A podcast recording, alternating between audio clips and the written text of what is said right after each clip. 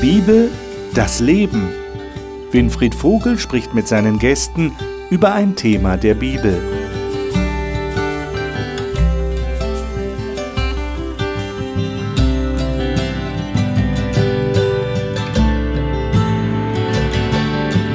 Willkommen zu unserer Gesprächsrunde über die Bibel hier im Studio des Hope Channel. Wir setzen unser Studium von letzter Woche fort. Die Gäste sind da, sind wieder da. Herzlich willkommen euch. Majoka Ostrovjanovic hier zu meiner Linken, Matthias Müller, Marion Gaffron, Markus Witte. Schön, dass wir weitermachen können. Und ich lade euch ein, dass wir tatsächlich fortsetzen und das Kapitel 14 aufschlagen.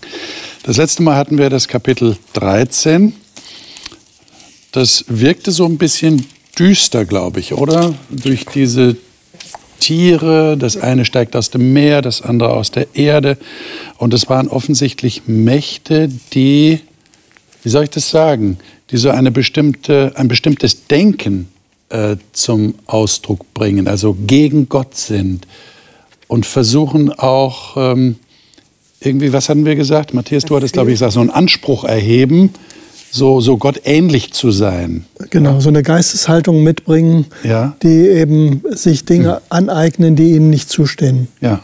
Und da geht es offensichtlich auch um Erlösung, also auch in so, so ein System, vielleicht auch so, ein, so eine Art Glaubenssystem, das so haarscharf am Echten vorbeigeht. So hat man den Eindruck zumindest. Ja? Und am Ende wurde dann noch, das hatten wir gar nicht behandelt, äh, mit, diesem, mit dieser Zahl 666, das ist sicherlich viele Zuschauer interessiert das wahrscheinlich, aber wir werden uns jetzt nicht an den allen möglichen Spekulationen beteiligen, die es da gibt, sondern nur darauf hinweisen, es ist die Zahl des Menschen. Also die Vollzahl Gottes ist die Zahl sieben und das fällt zurück. Und das wird dreimal wiederholt, das ist ja interessant. Also das ist auf jeden Fall eine, eine Macht, die nicht göttlich ist. Könnten wir mal so zusammenfassen. So, und jetzt haben wir Kapitel 14. Äh, was passiert da in Kapitel 14? Äh, ich würde sagen, wir lesen mal die ersten Verse, damit wir das mal äh, im, im Blick haben. Ähm, Markus, vielleicht liest du mal einfach so die, den, den ersten Vers. Ich würde mal den ersten Vers lesen. Und ich sah und siehe, das Lamm stand auf dem Berg Zion und mit ihm 144.000, die trugen den Namen seines Vaters auf ihren Stirnen geschrieben. Sehr interessant. Wir erinnern uns, Offenbarung 7, da waren die Versiegelten, auch die 144.000, die hatten das Siegel Gottes an ihren Stirnen. Und jetzt ist es der Name Gottes, der Name des Vaters an ihren Stirnen. Ja, sehr interessant. Jetzt würde ich gerne mit euch mal diesen, ich habe den Eindruck, das Kapitel 14 hat einen Rahmen. Ähm, ähm, Markus, lies doch mal Vers 14. Und ich sah und siehe eine weiße Wolke, und auf der Wolke saß einer, der glich einem Sohn des Menschen. Er hatte auf seinem Haupt eine goldene Krone und in seiner Hand eine scharfe Sichel. Das heißt, wir haben jetzt das Lamm auf dem Berg Zion und da haben wir den Menschensohn. Da hatten wir auch drüber gesprochen in einer in früheren äh, Folgen, dass es um Jesus geht. Ja, Jesus als der Richter. Äh, jetzt, was machen denn die 144.000? Vielleicht können wir da kurz drauf eingehen. Was machen die auf dem Berg Zion? Was wird über sie gesagt oder überhaupt, was da passiert? Sie sangen ein neues Lied. Okay. Vielleicht auch äh, wichtig ist, wo sie sind. Sie sind auf dem Berg Zion, was ein alttestamentliches Bild, äh, ein eschatologisches Bild ist, also für, für hm, ja, wenn man Jesaja jetzt zum Beispiel denkt, den heiligen Berg, wo dann für ewig Ruhe herrscht, wo nichts Böses mehr da ist. Und da, ja, oder im Psalmen haben wir auch den Gedanken. Also es ist oft mit vielleicht einem letzten Gericht verbunden, aber dann gleichzeitig ähm, dann die, der neue Reich Gottes, wo es nichts Böses mehr äh, geben wird. Interessant ist, dass dieses Lied, Marion, von dem du gerade gesprochen hast, das kann niemand lernen. Es steht hier, nicht? Haben wir nicht gelesen, aber es steht hier in Vers 3. Außer die, die es können. Nur dieses, ja genau. Nur die 144.000, die das Lamm durch sein Opfer von der Erde losgekauft hat, können dieses Lied singen. Was heißt denn das? Könnt ihr euch das vorstellen, was das bedeutet?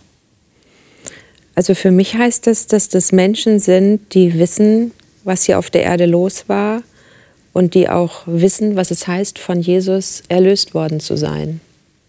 Also eine ganz persönliche also, Erfahrung, die ja, Sie gemacht haben. Wie Engel zum Beispiel, die haben diese Erfahrung nicht. Die können in dieses Lied jetzt nicht mit einstimmen. Und da gibt es auch wieder einen alttestamentlichen Bezug. Also Mose, es gibt ja das Lied des Mose im Alten Testament, was auch von einer Erfahrung berichtet, mhm. die man gemacht hat. Also es würde genau das mhm. unterstützen, mhm. was du sagst. Mhm. Das würde ja dann auch auf den Exodus hinweisen, nicht? auf den Auszug aus Ägypten. Genau, mhm. genau. Also ich, ich finde es auch ganz wunderbar, dass diese Szene jetzt hier gerade nach diesem Kapitel 13 kommt.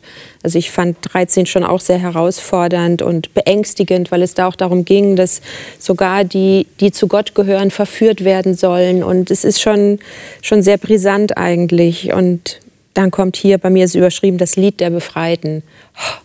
Also mir tut es richtig gut, jetzt diese Szene mal wieder vor Augen geführt zu bekommen, dass es auch diese Wirklichkeit Als wären gibt. Sie angekommen. Ne? Ja, angekommen wunderschön, ja. Mit dem Lamm zusammen. Man hat überhaupt den Eindruck, dass immer mal wieder, wenn wir so die Kapitel jetzt mal gedanklich zurückverfolgen, dass immer mal wieder so eine Art Landeplatz mhm. kommt. Ja, wie jetzt hier mit den 144.000 oder dann eben auch mit äh, Jesus auf der Wolke. Das sind so Stellen, wo man durchatmet gewissermaßen mhm. und wo eben mal zwischen angesetzt wird, so jetzt landen wir hier mal wieder, wir, wir erinnern uns daran, wozu das eigentlich alles passiert. Das ist so. Und dann setzt es wieder zum Rundflug an. Ja, wieder über dieses Gebiet wird wieder überstrichen, verschiedene Aspekte dann.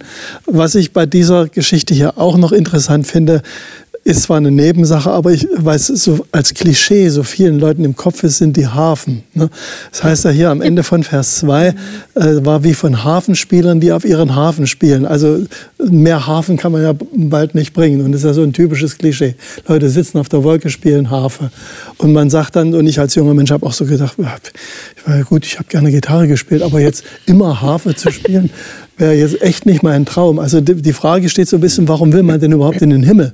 Jetzt um Harfe zu spielen, äh, kann man mit diesem Klischee irgendwo aufräumen. Aber, aber ich hätte dazu eine Antwort, die steht für mich in Vers 4. Warum will man okay. da überhaupt in den Himmel? Ja? Ähm, diese sind es, die dem Lamm nachfolgen, wohin es auch geht. Das mhm. zeigt doch, also wenn das Lamm, wissen wir ja, ist das Symbol für Jesus Christus, die wollen Gemeinschaft mit Jesus mhm. haben. Mhm. Und die haben offensichtlich so ein tiefes Vertrauen, dass sie da immer sein wollen, auch wenn das natürlich ein Bild aus der, aus der Viehwirtschaft ist, der Landwirtschaft. Ja, die, die Schafe sind immer da, wo der Hirte ist. Aber hier ist Jesus selber das Lamm, aber die da erkauft sind, die möchten ganz eng bei ihm sein. Ja, und, und das freiwillig. Also, freiwillig, genau. Da sind wir wieder beim Rückgriff auch auf das andere Kapitel. Na, hier wird kein Zwang ausgeübt. Also wo Liebe ist, ist kein, kein Zwang. Und das finde ich hier auch sehr schön dargestellt, in diesem einfach Mitgehen. Und man merkt daran, die suchen das, die wollen das. Hm. Mich erinnert das auch an einen Ausspruch von Jesus, meine Schafe hören mhm. meine Stimme oder sie kennen meine Stimme. Also Schafe folgen ja einem Hirten, weil, sie, weil er gut für sie gesorgt hat. Also das habe ich mal von einem Hirten erfahren, warum überhaupt die Schafe hinterherlaufen. Die werden nicht dressiert wie Hunde, sondern weil da ein Mensch ist, der regelmäßig über einen längeren Zeitraum jeden Tag kommt und sie füttert und versorgt und Fellpflege und so weiter macht. Das ist das, weshalb ein Lamm seinem Hirten folgt. Und ähm, die kennen dann die Stimme. Ja? Und das, das, wenn ich diesem Lamm vertrauen kann, dann folge ich ihm. Und dann folge ich ihm auch durch diese dunklen Täler, die wir hier in der Offenbarung betrachtet haben, und komme dann am Ende auf den Berg Zion und kann vor lauter Begeisterung ein neues Lied singen. Was? Jetzt haben wir also ganz klar den Fokus hier, das haben wir auch gesagt, ist der Fokus eigentlich von der ganzen Offenbarung das Lamm. Hm und dann der Menschensohn. Ich habe den Eindruck, das ist wie so ein Rahmen hier im 14. Kapitel. Was haben wir dazwischen? Jetzt gehen wir mal zu dem, was dazwischen liegt. Und zwar die Verse 6 bis 13. Und die sollten wir mal ausführlich lesen. Ähm, Matthias, darf ich dich bitten, mal das zu lesen? Du hast die. Das ist Luther, Luther. richtig gestandene Luther-Übersetzung. Gestandene Luther-Übersetzung. Ja, genau. Bitte, Matthias. Äh, 1984, also nach die, ja. diese Luther. Und ich sah einen anderen Engel fliegen mitten durch den Himmel. Der hatte ein ewiges Evangelium zu verkündigen denen, die auf Erden wohnen, allen Nationen und Stämmen und Sprachen und Völkern. Und er sprach mit großer Stimme, fürchtet Gott und gebt ihm die Ehre, denn die Stunde seines Gerichts ist gekommen. Und betet an den, der gemacht hat Himmel und Erde und Meer und die Wasserquellen. Und ein zweiter Engel folgte, der sprach, sie ist gefallen, sie ist gefallen, Babylon, die große Stadt, denn sie hat mit dem Zorneswein ihrer Hurerei getränkt alle Völker. Und ein dritter Engel folgte ihnen und sprach mit großer Stimme, wenn jemand das Tier anbetet und sein Bild und nimmt das Zeichen an seine Stirn oder an seine Hand, der wird von dem Wein des Zornes Gottes trinken, der unvermischt eingeschenkt ist in den Kelch seines Zorns. Und er wird gequält werden mit Feuer und Schwefel vor den heiligen Engeln und vor dem Lamm. Und der Rauch von ihrer Qual wird aufsteigen von Ewigkeit zu Ewigkeit. Und sie haben keine Ruhe Tag und Nacht, die das Tier anbeten und sein Bild. Und wer das Zeichen seines Namens annimmt. Hier ist Geduld der Heiligen. Hier sind die, da halten die Gebote Gottes und den Glauben an Jesus. Und ich hörte eine Stimme vom Himmel her zu mir sagen, schreibe, Selig sind die Toten, die in dem Herrn sterben von nun an, ja, spricht der Geist, sie sollen ruhen von ihrer Mühsal, denn ihre Werke folgen ihnen nach. Wir haben die Sendung genannt Sechs Engel und ein Evangelium. Der Vollständigkeit halber können wir an dieser Stelle schon mal sagen, es kommen noch drei Engel. Also es sind nicht die einzigen Engel, die wir jetzt gerade hier in der Lesung hatten, sondern da kommen noch drei Engel. Und zwar nachdem wir von Menschensohn gehört haben in Vers 14. Aber jetzt mal diese drei Engel. Äh, versuchen wir das mal durchzugehen, diese Verse.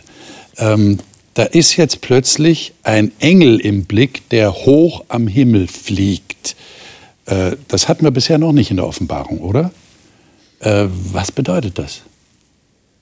Habt ihr da eine Erklärung dafür? Ich meine, wir nehmen das jetzt mit Johannes wahr, da fliegt ein Himmel hoch oben am Himmel. Ja, wenn ich mir das ganz praktisch vorstelle, was hoch oben am Himmel fliegt, wird von vielen gesehen. Je tiefer es fliegt, umso weniger können es sehen. Mal ganz schlicht. Okay. Mhm. Ja. Würdest du Würde auch ich so auch sagen, ja. Ja. Oder er hat viel Strecke zu machen. Was viel Strecke zu Also machen. Okay. Vögel oder Flugzeuge, die weit Okay. fliegen müssen, äh, wollen, also die die Strecke machen. Ähm, Also ihr würdet sagen, deutet darauf hin, das ist was Umfassendes. Also Mhm, das, das genau. äh, sollen alle mitbekommen. ja. Okay. Ja. Und was verkündigt er jetzt? Ja, was danach kommt. Also es heißt ja ein, Evangel ein ewiges Evangelium. Nicht das Evangelium, an das man so denkt, wenn man an die Erlösung denkt oder sowas, das Evangelium, sondern ein Evangelium. Und dann kommt ein Doppelpunkt. Nämlich, und dann das habe ich ja gelesen, fürchtet Gott und so weiter. Ja, bleiben wir mal bei dem Evangelium. Das ist ja auch ein ungewöhnlicher Ausdruck. Den haben wir nicht so häufig. Oder haben wir den Mhm. überhaupt irgendwo? Ewiges Evangelium haben wir hier an dieser Stelle. Was bedeutet das? Ewiges Evangelium. Könnt ihr euch was darunter vorstellen? Ewig. Wir haben ja eine bestimmte Assoziation, wenn wir Mhm. das Wort ewig hören. Steht bei dir auch ewig? Bei mir steht eine ewig gültige, rettende Botschaft. Ah, das ist eine Hoffnung für alle interpretiert für uns. Äh, ewig Ja, aber gültig. ewig Ist das, gültig, ist das ja. der Gedanke?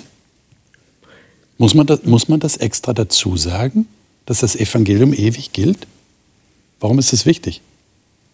Wenn es tatsächlich jetzt das bedeutet. Es könnte ja auch bedeuten ewig andauernd, aber macht das Sinn? Es könnte zum Beispiel bedeuten, es kommt nicht noch eins. Es kommt nicht noch eins. Okay. Also das ist das, was für alle Zeiten, Mhm, Das ist es. das ist es. Okay. Eine Möglichkeit. Vielleicht habt ihr auch noch andere Gedanken, aber das fällt mir so ein an Ja. der Stelle. ja. Ja, Evangelium ist ja, heißt ja gute, gute Nachricht. Gute ne? Nachricht, genau. Ja. Und es wird ja hier immer damit gemeint, die rettende Botschaft. Es ist ja die gute Nachricht, dass Jesus uns gerettet hat. Genau. Und das ist ja die Botschaft, die für uns auf der Erde seit Anfang, seit dem Sündenfall, Anfang der Bibel, Anfang der Menschheitsgeschichte bedeutend ist. Es geht darum, wie Gott uns Menschen wieder retten kann und uns zurückführen kann. Und hier sind wir jetzt am Ende ziemlich angekommen. Ähm, wo diese Botschaft jetzt auch umgesetzt wird, wo nicht nur gesagt wird, ja, ihr werdet gerettet irgendwie irgendwann, sondern hier wird es jetzt irgendwie ganz greifbar, ganz Aber da frage ich mich dann nah. doch, wenn der Doppelpunkt ist. Ja, ich habe auch gerade an den Doppelpunkt gedacht. Ja, also hier gibt es eine gute Nachricht, Ja. die ewig gültig ist. Ja. Und jetzt kommt das Gericht. Ach so. Ja, da, da steht vom Gericht. Also normalerweise. Warum denkst du jetzt als erstes ans Gericht? Nein, ich, ich, ich habe. Ich, warum, nee, ich frage nur, weil Ich denk, das ist ja, der, der, springe- der Vers ich- besteht ja aus mehr. Ja, nein, ich springe auf, auf das Gericht, weil ich mich gerade selber gefragt habe, inwieweit kann ich als ein Mensch in einem Gericht etwas Gutes erkennen? Das war der Punkt. Weil es eine gute Nachricht ist.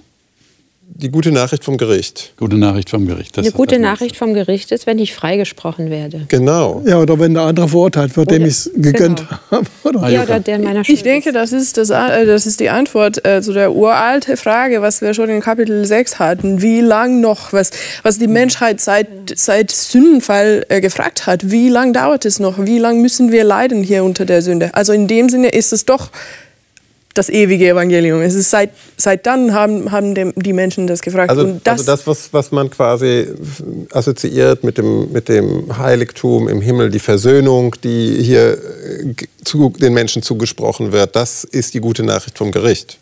Aber es steht ja noch was davor. Ne? Ja.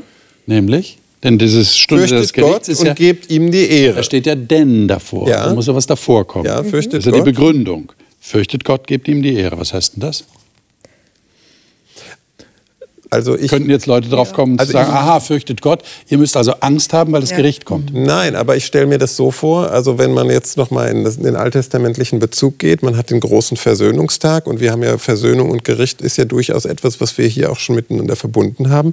Da sollten die sich ja alle vorbereiten auf diesen Versöhnungstag. Mhm. Das heißt, sie haben sich mental und auch äußerlich von, von, von der Reinheit, Waschung ähm, darauf vorbereitet oder das Konzept äh, des Fürchtens im Alten Testament hat zwei Bedeutungen. Es kann bedeuten, Angst zu haben, dabei in Bezug mit Gott äh, bedeutet es öfters Respekt, äh, äh, Respekt zu haben oder, oder Anbetung oder Gott gehorchen. Also es sind äh, nicht wirklich angstverbundene. Äh, also im Sachen. Sinne von, ich achte ihn, ich nehme ihn ernst in dem, was er sagt. Richtig, ich, ja. Ich finde das ganz relevant zu dem vorigen Kapitel und unserer vorigen Sendung, wo wir da von Mächten sprachen, die auch diesen Anspruch haben haben, so wie Gott irgendwie verehrt zu werden. Und hier wird wieder nochmal erinnert. Also fürchte den richtigen Gott, würde ich jetzt mal so einfügen, ja, und ja. gib ihm die Ehre, der, der die rettende Botschaft Das wäre jetzt bringt. die Kontrastbotschaft ne, zu und dem anderen. Der, ja. der auch Gericht führt. Du hast es gerade so formuliert, es hat mir enorm gefallen. Also wir leiden unter der Sünde, die knechtet uns auf dieser Welt mit all ihren widerlichen Schattenseiten. Und es wird Zeit, dass damit Ende gemacht wird. Und Gericht sagt, Schluss mit der Sünde. Die Macht wird jetzt mal beendet und das ist eine enorm gute Botschaft. Und das also ist Evangelium, weil normalerweise würde ich sagen, haben die Leute so einen Eindruck, Evangelium, das ist die Botschaft von Jesus und er ist für uns gestorben und er erlöste uns, er ja. vergibt uns die Sünde, das ist die gute Nachricht. Das ist Aber Gericht soll jetzt plötzlich ja, Evangelium sein? Erklärt das nochmal. Naja, ich, ich bin auch noch nicht bei dem Gericht, sondern ich bin noch bei dem Satz davor, bevor wir dann zu diesem Satz kommen. Und den würde ich gerne noch grundlegender anlegen. Nämlich, der bedeutet für mich, wenn du als Mensch aufschaust zu Gott, fürchtet Gott, gib ihm die Ehre, dann wirst du wirklich Mensch. Weil dann hast du die Würde, die dir als Mensch zugedacht ist. In dem Moment, wo ich das Fenster über mir zuschiebe und sage, da oben gibt's nichts, dann bin ich auf mich selber geworfen und dann lande ich in dem allen, was wir Menschen hier miteinander uns so anstellen können. Und das ist nicht immer würdevoll, sondern das ist oft genug entwürdigend. Ich würde also sagen und behaupten, dass nur in dem offenen Fenster nach oben, in dem Blick hin zu Gott, sind wir Menschen wirklich das, was wir sein könnten. Und dann ist das tatsächlich Evangelium, weil es uns nämlich erinnert, werde doch wieder das, wozu du gedacht warst. Und das wirst du, wenn du zu dem Schöpfer aufschaust, der dich gemacht hat. Und wenn du dem die Ehre bringst, wirst du selber auch geehrt. Verlierst nehmen wir Gott die Würde weg, verlieren wir die auch. Also hier sehe ich einen starken Zusammenhang.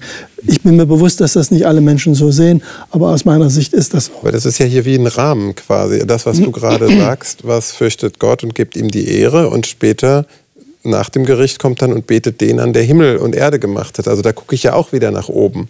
Das heißt, ich werde zweimal nach oben gelenkt und, und der Schöpfer ist ja jetzt nicht nur eine nette Metapher, sondern für mich impliziert das, hier, hier ist es der, der fähig ist, neu zu schaffen, der, der mich erneuern kann, der das ganze Leben erneuern kann, der neues Leben gibt, der neue Vitalität gibt, äh, Krankheiten beseitigen kann. Das ist der Schöpfer, ja.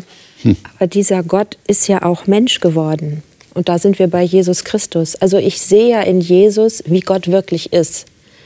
Wenn, wenn, wenn Jesus nicht bei uns gewesen wäre und wir würden nur über einen Gott da oben sprechen, der irgendwann Gericht hält, da würde mir auch ein bisschen schummrig werden. Aber Jesus war hier und hat gezeigt, wie Gott ist und hat für uns den Weg frei gemacht und ist unser Anwalt im Gericht. Wer auf ihn vertraut, braucht das Gericht nicht zu fürchten. Ähm, darum ist es eine gute Botschaft, weil dieser Gott, der hier Gericht hält, die Liebe ist. Ähm, ja, das, das muss ich in den Kontext stellen. Mhm. Es ist interessant, dass das Evangelium hier tatsächlich definiert wird, ne?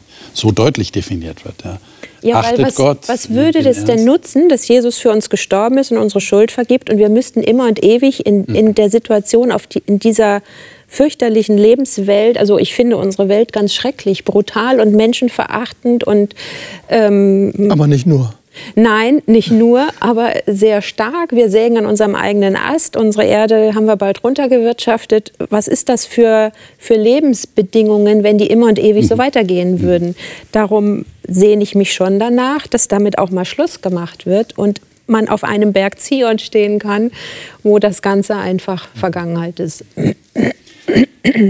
Was macht jetzt der zweite Engel? Da kommt noch ein nächster Engel. Es sind da drei Engel, die hier hintereinander kommen. Was ist jetzt mit dem zweiten Engel? Sie ist gefallen, sie ist gefallen. Babylon, die große Stadt.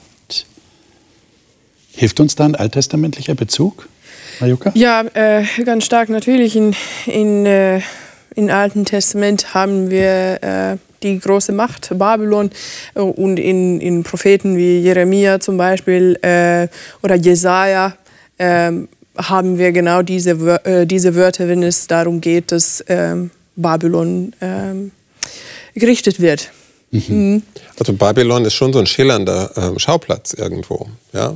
Also wird den Turmbau zu Babylon und dann das antike Weltreich Babylon. Äh, da steckt ja sehr viel Inhalt drin. Hm. Mit dem Turm zum Beispiel, äh, äh, da haben wir ja Ideen von Verwirrung, äh, von Sprachen, auch den Wunsch, äh, irgendwie einen Turm bis zu Gott äh, zu bauen. Also solche äh, Eigenschaften haben wir bei dem Turm, die mit ba ja, Babel ähm, verbunden sind. Und dann mit diesem Babylon als, als, als der Feind von Israel. Das ist ja so das Bild von den Feinden, die gegen Gott sind. Die, ja. Klingt hier nicht vor allem so ein bisschen Überheblichkeit auch durch? Ja, Babylon, die große Stadt. Ja, ist das nicht auch im Alten Testament, haben wir so, Babylon macht sich selber groß, größer als es ist, ja, will sich sogar größer als Gott machen, ja, will zu Gott hinauf, vielleicht den Platz einnehmen? Richtig, genau. Und trotzdem, also das denken, das, das denken sie über sich selbst. Äh, äh, das denkt Babylon über sich selbst oder die Könige von Babylon. Mhm. Und dann haben wir trotzdem äh, in den Propheten diese Prophetie über Babylon. Schon bevor Babylon gefallen ist, sagt äh, der Prophet schon, es ist schon gefallen, weil er so sicher ist, dass es äh, gefallen wird. Und gefallen heißt jetzt ja nicht moralisch gefallen. Mhm also wie man früher mal so gesagt hat, ein gefallenes junges Mädchen, so. sondern das heißt jetzt hier besiegt. Besiegt. Ja, also zerstört, besiegt, Ende. Zu Ende. zu Ende. So wie man eben, was ich, Stalingrad ist gefallen oder was man so an, früher ja, ja, ja. Kriegsrhetorik so hatte. Aber der Zusammenhang liegt ja nahe, dass dieses Babylon, was ja so eine Chiffre ist für, für eine große Weltmacht, dass die was zu tun hat mit dem, was wir in der letzten Sendung besprochen haben. Auch wenn da jetzt nicht direkten Parallelen, aber wenn man weiterliest in der Offenbarung, wird das immer deutlicher. Mhm. Mhm. Und dass also ähnliche Charakteristika sind wie bei dem ersten Tier zum Beispiel. Und auch dem zweiten. Und auch dem zweiten. Tier. Genau. Und, mhm. und diesem Totalitarismus, also dass sie erzwingen und, und Gewalt ausüben. Und hier wird jetzt gesagt, sie sind besiegt. Also es ist ja eigentlich wieder ein Evangelium, ja? ja. Mhm. Sie sind mhm. besiegt. Also es hat ein Ende. Was ist denn dieser Zorn? Es war in ihrer Hurerei indem sie alle Völker getränkt hat. Ja, das kommt auch aus dem Alten Testament, Jeremia äh, 51. Genau das wird über Babylon gesagt. Und das ist die Idee, dass Babylon die Menschen weg von Gott geführt haben. Also Hurerei dann als Symbol für Untreue, mhm. auch geistige, geistliche Untreue. Genau. Aha, okay. Interessant. Das ist also der zweite Engel. Und, und äh, habt ihr eine Erklärung dafür, warum das hier an dieser Stelle kommt? Eben haben wir noch Aufforderung, fürchtet Gott, gebt ihm die Ehre, betet den an und dann, sie ist gefallen Babylon.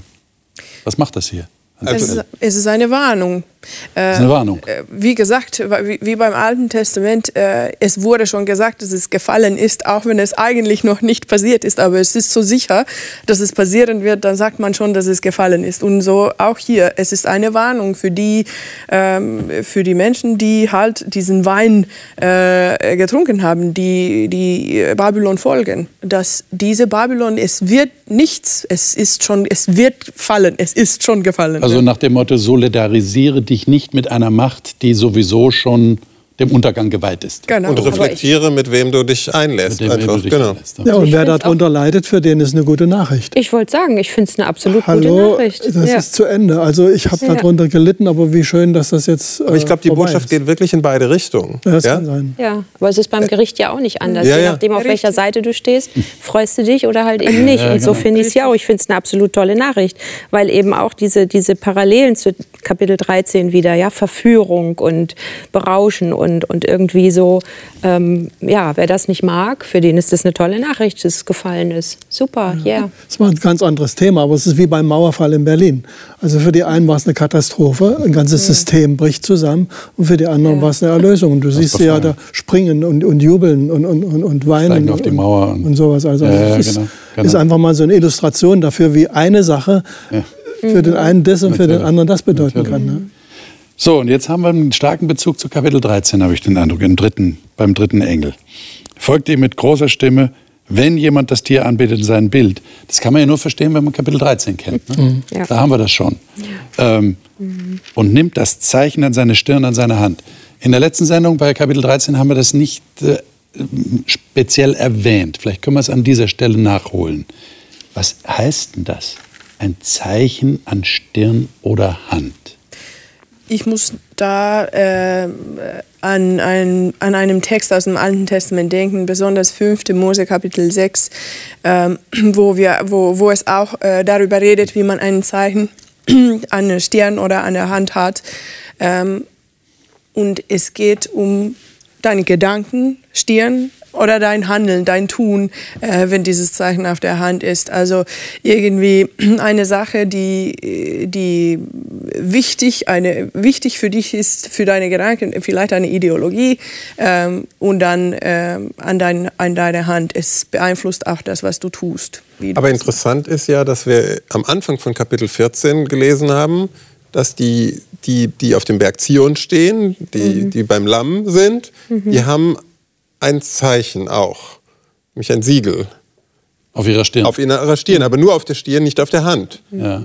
Ne, nicht Siegel, sondern nur Namen. Ja, Namen, aber es ist Aber- ja trotzdem Zeichen. Ein Zeichen. Also von Offenbarung 7 her hat er Sieben, gesagt. Genau. sieben und 14 zusammen gedacht. Ja, Aber es ist dann schon der Kontrast. Die einen haben es entweder auf der Stirn oder der Hand und die anderen eben nur auf der Stirn. Das würde dann bedeuten, Sie haben ein anderes Denken. Wenn es das Siegel Gottes ist, haben Sie das Denken Gottes verinnerlicht. Könnte man das so sagen? Oder sie identifizieren. Oder die identifizieren sich damit. Und die anderen jetzt hier, die haben sich mit dieser anderen, mit dieser Tiermacht äh, identifiziert. Entweder durchs Denken oder sie sind nur Mitläufer und machen einfach mit, weil hier steht ja entweder auf der Stirn oder auf der Hand. Gut. Aber das Bild ist dann praktisch das, was wir von den orthodoxen Juden auch kennen. Die haben, nehmen das ja wörtlich, nicht? Die haben so kleine Kästchen, die sie am, mit so einem Riemen um den Arm machen oder an die Stirn, wo das Gesetz Gottes drin ist. Also das soll das praktisch bedeuten, mein Denken und mein, mein Handeln. Interessant. Und was passiert jetzt mit denen, die tatsächlich so ein Zeichen an Stirn oder Hand haben? Das klingt ja jetzt ähm, schon stark, ne? Ja, Heftig, würden wir sagen. Ich fand noch interessant ergänzend zu Kapitel 13, dass, Ja. die, das, dass die Leute sich das selber machen. Also bei dem Siegel Gottes heißt es ja, Gott versiegelt die Leute. Ne? Und hier heißt es, sie werden veranlasst, also es macht, Vers 16, Kapitel 13, Vers, es macht, dass sie allesamt und so weiter sich ein Zeichen machen. Also hier werden sie praktisch dahin manipuliert, dass sie sich dieses das Zeichen ist also eine geben. menschliche Aktion. Daraus, also ich Ja. entnehme das hier raus, Okay. ja, dass sie auf irgendeine Weise dazu gebracht Ja. werden. So, Unterschied zu dem, was Gott tut. Genau, und jetzt haben wir einen weiteren Wein, nämlich den Wein des Zornes Gottes. Das ist ja, das ist ja auch ein, ein Spiel mit Wörtern hier, habe ich den Eindruck, oder? Nicht bei der, bei der zweiten Engelsbotschaft mit dem Zorneswein ihrer Hurerei hat sie gedrängt alle Völker. Jetzt kommt der Wein des Zornes Gottes, den diese Leute trinken sollen. Was bedeutet das denn? Gequält werden mit Feuer und Schwefel, das mögen wir gar nicht lesen. Nicht? Nee. Vor den heiligen Engeln, vor dem Lamm, da haben ja manche Leute den Eindruck, das ist, das ist die ewig brennende Hölle. Ja, ja. Aber es ist auch wieder so eine, so eine Sache, äh, nach meiner Meinung, die nach, in zwei Richtungen geht. Dieser, dieser Kelch, da ist ja dann, der, der Wein fliegt ja nicht durch die Luft, sondern der ist in einem Kelch. Nach diesem Vers. Und dieser Kelch erinnert mich an diese Kelche oder den Kelch, der beim Fest äh, von Belsazar in Babylon getrunken wurde. Der lässt den Kelch aus Gottes Tempel holen oder die heiligen Gefäße, äh, macht die praktisch primitiv, benutzt das für sein Saufgelage und sagt, ja, wer sind wir und wer ist dieser Gott? Und dann trinkt, trinken die Leute da aus diesem Kelch und dann kommt ja diese Schrift an der Wand und damit das Ende. Und hier finde ich, ist es, ist es so ein Anklang darauf. Du hast quasi aus meinem Kelch trinken wollen, okay, dann trink jetzt, aber ich habe eingegossen. Aber, bitte? Ja, äh, ich wollte nur sagen, ich finde, es ist wichtig, dass, äh, dass hier in Vers 10 gesagt wird, es ist, es ist unvermischt, äh, diese Zorn. Ähm, weil bisher in der Bibel, ich finde, immer wenn wir von Gott ähm, irgendwie seinen Zorn haben oder, oder irgendein Gericht oder Folgen für die Menschen dafür, was sie getan haben, wie in alttestamentlichen Propheten zum Beispiel, da haben wir Zorn Gottes. Aber gleichzeitig haben wir immer Gnade. Es gibt immer die Möglichkeit, sich noch zu wenden und zurück zu Gott zu kommen. Und das ist irgendwie der Zweck ähm, äh, auch für die Folgen, dass sie dadurch eigentlich sich zurück zu Gott äh, wenden würden. Aber hier, hier scheint kommt, es zu spät zu sein. Ne? Genau, es, hier ist es noch die Möglichkeit, das ist ja die Warnung, die Warnung. diese Botschaft ja. ist die Warnung, aber es sagt, es wird kommen, die Zorn wird kommen, unvermischt. Und dann gibt es keine Möglichkeit äh, mehr. Also es sagt, irgendwann kommt der Punkt, äh, wo es dann zu spät ist. Vielleicht noch eine kurze Fuß... Ist das auch, Entschuldige, ist das auch Evangelium? Es wird irgendwann einen Punkt geben? Also es wäre ja schlimm, wenn das das, das wünschen wir uns eigentlich nicht. Ne? Wir sagen, hoffentlich gibt es immer noch eine zweite Chance. Ewig weitergeht. Also irgendwann muss es einen Schlusspunkt geben. Und ich habe so ein bisschen mit, mit, mit dem Text gekämpft, dass das so der Rauch ihrer Qual steigt auf, Ewigkeit, Ewigkeit. Also das möge ich gar nicht. Und da habe ich einen, einen, Schlüssel in Jesaja 34 gefunden. Mhm. Da, da heißt es, denn es ist der Tag der Rache, des, ab Vers 8 lese ich, denn es ist der Tag der Rache des Herrn, ein Jahr der Vergeltung für die Sache Zions, da sollen Edoms Bäche in Pech verwandelt werden und ihr Staub in Schwefel, ja, das Land wird zu einem zu brennendem Pech. Tag und Nacht erlischt es nicht, ewig wird sein Rauch aufsteigen. Und dann in Vers 11, und der Pelikan und der Igel werden es einnehmen.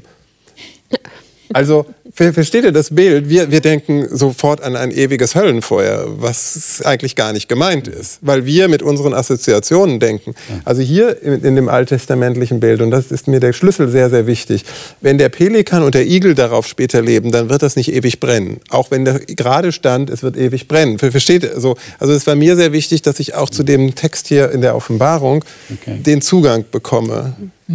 Jetzt wird ja in Vers 12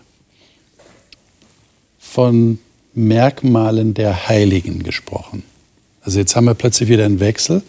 Jetzt sind die Warnbotschaften vorbei. Es ist deutlich gesagt worden, die, die nicht auf der Seite Gottes sind, die müssen mit dem rechnen, nämlich unvermischten Zorn Gottes. Und dann plötzlich heißt es, hier ist Geduld der Heiligen.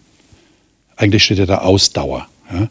Ähm, hier sind die, da halten die Gebote Gottes und den Glauben an Jesus. Warum ist genau das wichtig?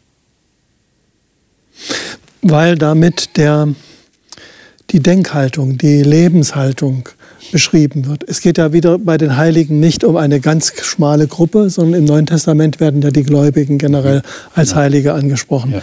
Und ich habe auch darüber nachgedacht und habe dann äh, bei Johannes äh, mhm. eine Stelle gefunden, die, hoffentlich finde ich die jetzt schnell genug, die, wo der Johannes erklärt, also hier heißt es ja, die halten die Gebote Gottes. Ne? Mhm. Und dann ist es im Johannes äh, Kapitel 3, mhm. da heißt es, und das ist sein Gebot. Also der nimmt jetzt richtig Bezug, könnte man so sagen. Ja? Gebote halten, das ist sein Gebot, nämlich, dass wir glauben an den Namen seines Sohnes Jesus Christus und lieben uns untereinander wie er uns das Gebot gegeben hat. Und wer seine Gebote hält, der bleibt in Gott und Gott in ihm.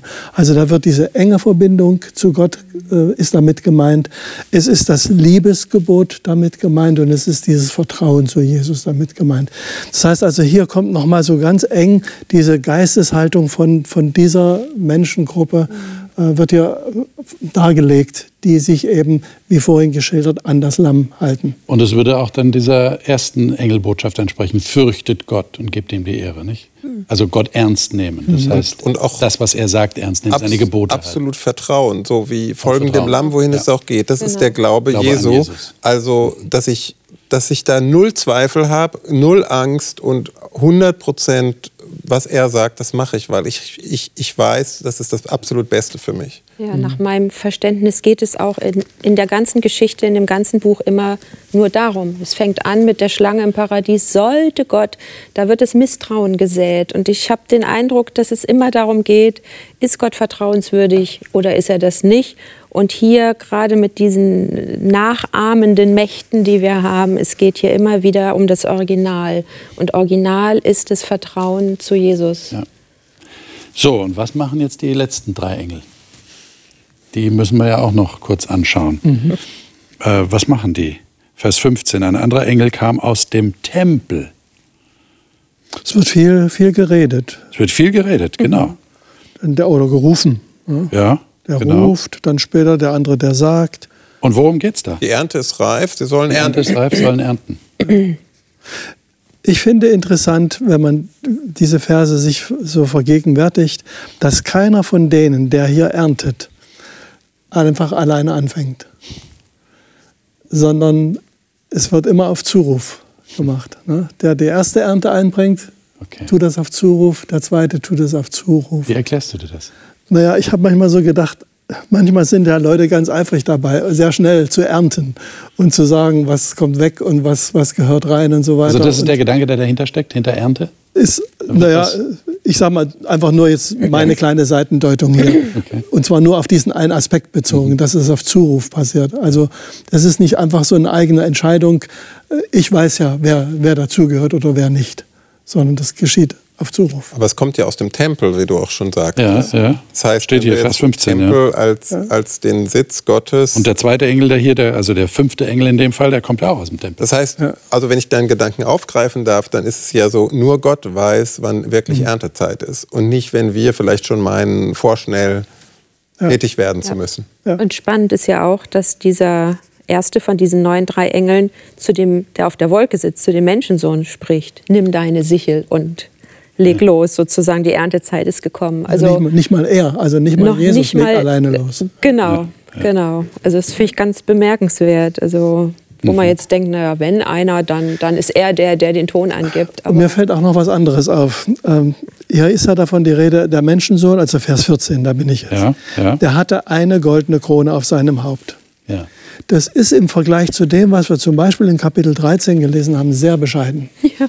Also da sind ja Häupter und Kronen und Diademe und, und also überbietet sich ja gewissermaßen in, dem, in der äußeren Erscheinung. Ja, da will jemand unbedingt was hermachen. Mhm. man sagt doch heute auch so, und wer außen so viel vor sich herträgt, hat innerlich scheinbar nichts zu bieten. Also das ist ja so ein bisschen, da ist die Hohlheit, die durch das äußere Erscheinungsbild prächtiges äh, Einhergehen, äh, sagen wir mal, dargestellt werden soll, während Jesus hier einfach eine goldene Krone. Das ist es. Ja. Also da, wo, wo, der, wo der Inhalt, der Wert, der Kern ist, braucht man dieses ganze Glitzern und Glimmern nicht. Interessant. Ja. Ich finde, dass diese, diese, diese letzten Versen auch zu dieser Warnung gehören, was, äh, was auch von drei Engeln davor äh, gekommen sind. Ernte ist ja ein alttestamentliches Bild für das Gericht äh, Gericht Gottes. Das haben wir in vielen Büchern, äh, in Jesaja. Das wird ja dann auch bestätigt, weil es ist ja die Kälte, die getreten wird, nicht? Und, und genau. Äh. Genau, und wir haben in, in Joel Kapitel 3, Vers 13, ein, äh, also genau das Bild und das ist das Gericht für die Nationen. Ähm, also für die, die Gott nicht äh, gefolgt haben. Das ist Äh, und, und dieser Text ist ziemlich grimmig, also ja, ja nicht, nicht so ein schöner Text. Ähm, aber ich, ich denke, es gehört zu dieser Warnung. Es, äh, Warnung. es wird ein Tag kommen, wo, wo es dann einfach ähm, Ende sein wird für die Böse. Interessant ist, glaube ich, wir haben den Vers 13 ausgelassen, oder? Ja, den haben, haben wir jetzt ausgelassen, weil wir noch zu den Engeln kommen wollten. Ah, sorry. Ich ähm, jetzt nicht. Ja, wir sind, wir sind jetzt noch bei der, bei der Kälte des Zornes Gottes, den Vers 20, den wollen wir auch nicht unterschlagen. Aber da könnten ja auch jetzt äh, vielleicht unter unseren Zuschauern Leute sagen, uh, das Blut ging von der Kälte bis an die Zäume der Pferde, 1600 Stadien weit. Wie viel sind 1600 Stadien? 300 Kilometer. 300, 300 Kilometer. Unglaublich. Mhm. Unvorstellbar. Mhm. Warum ist das hier drin? Du sagst, es muss sein, es muss passieren. Ähm, klare Warnung, ist das der Sinn der Sache? Es, es kommt ein Gericht und das wird, ich sage es mal, nicht schön sein. Also es gibt halt diese, in diesem, diesen sechs Engeln zwei, zwei Aspekte des Gerichts. Das erste Gericht, was quasi die, die Versöhnung noch deutlich anbietet. Mhm. Und das zweite Gericht hier, was wirklich die, die harte Konsequenz am Ende der Zeit ähm, vor Augen malt. Ja. ja, aber mit Sicherheit nicht mit Zentimetermaß, würde ich mal sagen. Also, dass da einer jetzt misst, wie hoch ist denn bitte schön der Zaum der Pferde, sind das jetzt Ponys oder sind das andere Pferde? Und dass man dann anfängt, die Kubik Meter, Kilometer von Blut auszurechnen, sondern ich denke auch in der 1600, da stecken auch wieder Symbole drin, das ist die 4, da ist die 1000. Also da, da sind schon, äh, das ist einfach eine, eine ja, eine große Zahl, wenn man es ganz einfach sagen will, ne? um, um die Dramatik deutlich, um die Dramatik deutlich zu machen. Ja, und wenn es wirklich so ist äh, wie in Joel, dass das, dass das ist das Gericht oder ja, das Gericht für die, nicht, äh, für die Nichtgläubigen, für die, die, die Gott nicht treu geblieben sind, dann ist es schon ein Hinweis dafür, dass, dass diese Gruppe groß ist. Ja. Es, es gibt viele Menschen, ja. leider. Und darauf deutet dieses draußen vor der Stadt auch hin, ne? Genau. Diese Begrifflichkeit. Genau. Ja. Es ist außerhalb der, der, der Stadt. Ich danke euch sehr für dieses Gespräch und ich würde vorschlagen, Markus, liest du jetzt den Vers 13? Ja, gern. Da wollte ich nämlich noch hin. Wir können jetzt nicht mehr drüber reden, aber wir können ihn wenigstens lesen. Okay, gern. Und ich hörte eine Stimme aus dem Himmel, die zu mir sprach, schreibe, glückselig sind die Toten, die im Herrn sterben, von nun an. Ja, spricht der Geist, sie sollen ruhen von ihren Mühen, ihre Werke aber folgen ihnen nach. Dankeschön. Liebe Zuschauer, das war Kapitel 14 in der Offenbarung. Und Sie haben gemerkt, das ist wirklich wie ein Kunstwerk, finde ich. Mit einem, einer Rahmenhandlung und dazwischen diese besonderen Botschaften dieser drei Engel, die auch eine Warnung zum Ausdruck bringen wollen, die Menschen darauf hinweisen wollen, entscheide dich für die, für die richtige Seite. Sei vorbereitet, dass da Mächte sein werden, die dich versuchen, von Gott wegzubringen. Und pass auf, dass du ihnen nicht auf den Leim gehst. Aber das Strahlende, finde ich, in diesem Kapitel ist das Lamm und der Menschensohn und diese Seligpreisung, die wir gerade gelesen haben. Offenbarung äh, hat immer wieder solche Seligpreisungen, haben wir schon festgestellt. Und die Toten, die im Herrn sterben, selig preist. Also hier wird auch an die gedacht, die es nicht mehr zu ihren Lebzeiten erleben, dass Jesus kommt und sie in den Himmel holt, sondern die im Herrn sterben. Und die dürfen ausruhen von all ihrer Mühe auf dieser Erde. Ist ein wunderbares Bild, mit dem wir jetzt dieses Gespräch beschließen wollen. Denn das nächste Mal kommen wir dann nach einer Einleitungsvision über die Sieger zu den sieben Zornschalen, die ausgegossen werden. Und was es damit auf sich hat, da muss ich Sie dann vertrösten auf nächste Woche. Und ich hoffe, Sie sind dann wieder dabei. Bis dahin wünschen wir Ihnen wie immer alles Gute und Gottes Segen für Sie persönlich.